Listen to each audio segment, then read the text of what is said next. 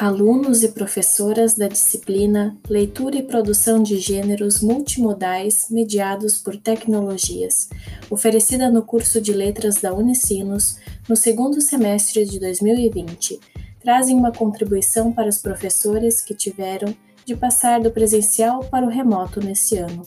E como argumentam os pesquisadores Vera Lúcia Lopes e Vinícius Neves de Cabral, a escola não funciona como uma célula isolada da sociedade.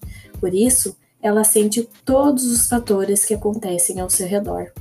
Pensando nisso, trago aqui algumas dicas sobre o podcast e como ele pode auxiliar na didática em sala de aula, além de argumentar sobre sua relevância no meio educacional e sugerir ferramentas de apoio, convido o doutorando em antropologia pela URGS, Jefferson Alves, para refletirmos sobre como tornar essas produções acessíveis a todos os alunos e alunas e a importância de sempre considerar esse fator nos planejamentos.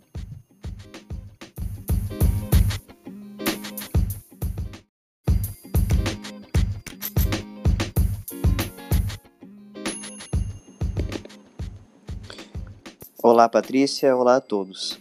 Me chamo Jefferson Alves, sou doutorando em Antropologia Social pela URGS, onde estudo as relações das pessoas com deficiência com a sociedade, pesquisando nos temas da antropologia das emoções, estudos da deficiência, antropologia do corpo e da saúde e antropologia do gênero e da sexualidade. Bom, para começar, é sempre importante lembrar que o aluno com deficiência é uma pessoa e, enquanto tal, tem suas próprias inclinações. Ele tem que ser compreendido como um indivíduo, isto é, nas suas especificidades, não como aluno de inclusão.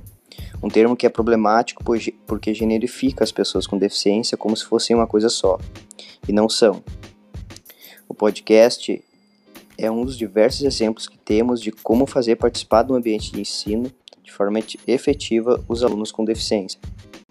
Nos permite, por exemplo, atender às demandas de pessoas cegas ou com baixa visão, assim como de pessoas surdas. Neste caso, os podcasts podem ser gravados em conjunto com vídeos e postados em plataformas online que permitam a legenda, ou até mesmo postar os vídeos podcasts já legendados. O podcast ainda é uma ferramenta que permite que os próprios alunos produzam seu conteúdo. Gravar um áudio é hoje uma das atividades mais corriqueiras, muito por conta das redes sociais. Edições não são necessárias para se subir um episódio de um podcast e há plataformas em que basta arrastar o arquivo de áudio para a caixa do site e o podcast já está pronto para ser disponibilizado em inúmeras plataformas para quem quiser ouvir. Também tem legendas geradas automaticamente em diversas plataformas, o que faz com que a legenda manual não seja necessária. Além de tudo isso, os conteúdos do podcast são tão diversos e tão democráticos, justamente por essa facilidade de ser produzido, que é de fato uma das ferramentas que mais fazem participar, participar aqueles que têm pouca condição para adquirir aparelhos sofisticados, câmeras de alta resolução e computadores potentes para edição. O podcast é uma ferramenta incrível para se pensar e para fazer participar as pessoas com deficiência nos ambientes de ensino.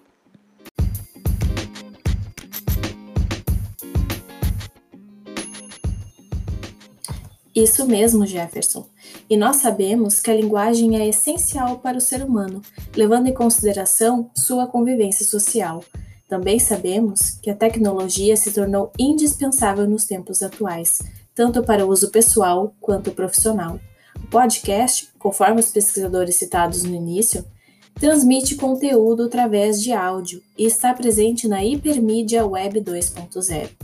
Na visão do interacionismo sociodiscursivo, o podcast proporciona uma interação positiva, podendo abranger assuntos de extrema importância.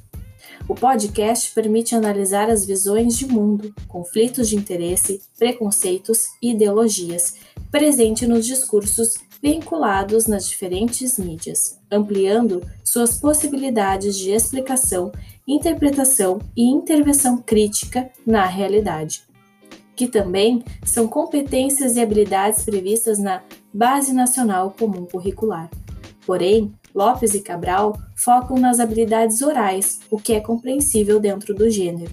Mas dessa forma, em sala de aula, excluiríamos alunas e alunos surdos, pensando que o processo de inclusão está previsto na Constituição Federal e na LDB.